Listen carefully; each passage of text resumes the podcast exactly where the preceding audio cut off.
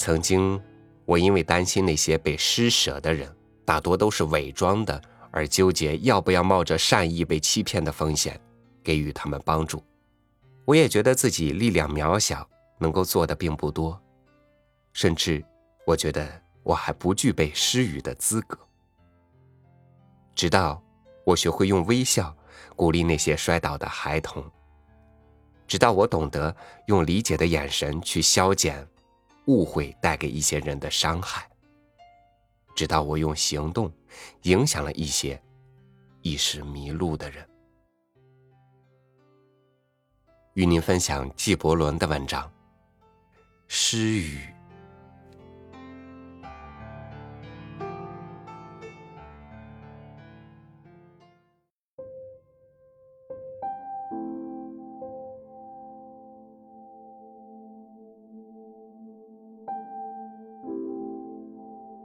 一位妇人接下来说：“请为我们讲诗语。”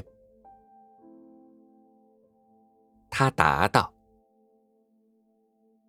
当你们拿出自己的财产时，你们的施予微不足道；你们奉献自己时，才是真正的诗语。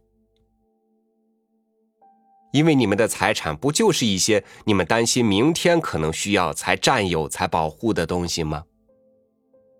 而明天……”明天又能给那些谨小慎微、追随朝圣者而又把骨头埋藏在荒沙里的狗带来什么呢？除了需要本身，你们还需要什么呢？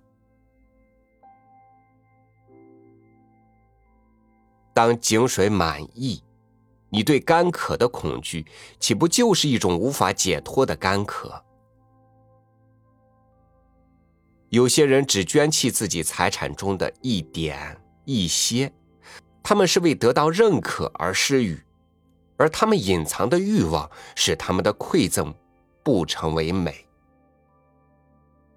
也有一些人，他们拥有甚少，却全部付出。他们相信生命与生命的赠礼，他们的储柜。有些人快乐的施予，这快乐。就是他们的回报。有些人痛苦的施予，这痛苦就是他们的洗礼。还有一些人，给予时并不觉得痛苦，也不是为了寻求快乐或不善施德，他们施雨就像山谷那边的淘金娘散发芳香。上帝通过这些人之手施教，透过他们的双眸向大地微笑。被祈求时施雨固然很好，但更高的境界是通过体察，在别人开口前相赠。对于慷慨的人，能找到乐于接受馈赠的人，较之施予本身是更深的快乐。你有什么不能舍弃的呢？总有一天，你所有的一切都将留予他人。所以现在就馈赠吧，把奉献的时机留给你自己，而不是你的继承人。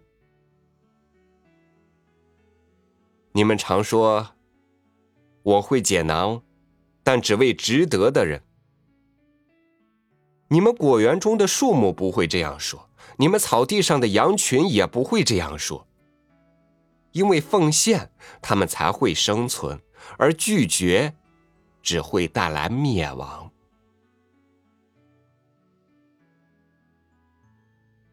一个配得到自己白昼与黑夜的人，无疑配从你们那里获得其他一切。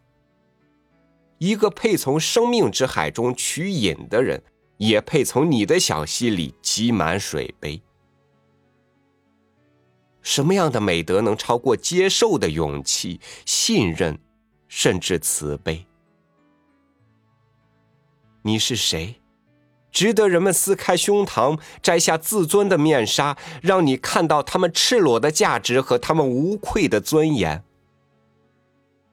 先审视一下自己是否配做一个馈赠者，一件施予的工具。因为一切都是生命对生命的馈赠，而你将自己视为施主的你，不过是一个见证。至于你们那些受贿者，你们的确都是受贿者，务须背负感恩戴德的重担，以免给自己以致施予者套上枷锁。不如与施予者凭借馈赠，如同凭借一对翅膀，一起飞翔。因为耿耿于欠父，就是怀疑。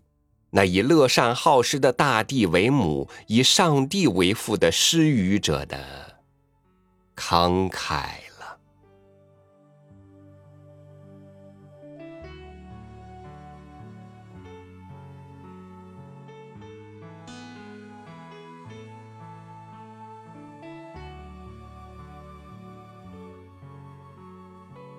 我无比坚信，在道德高尚以前，人们必须先要生存。但正是这施予的力量，正是这生命与生命之间的毫不自私的流通，才让人间区别于地狱。何况在文章的开始，是一位妇人，在学习如何施予呢？感谢你收听我的分享，欢迎关注微信公众号“三六五读书”，收听更多主播音频。我是朝宇，祝您晚安。明天见。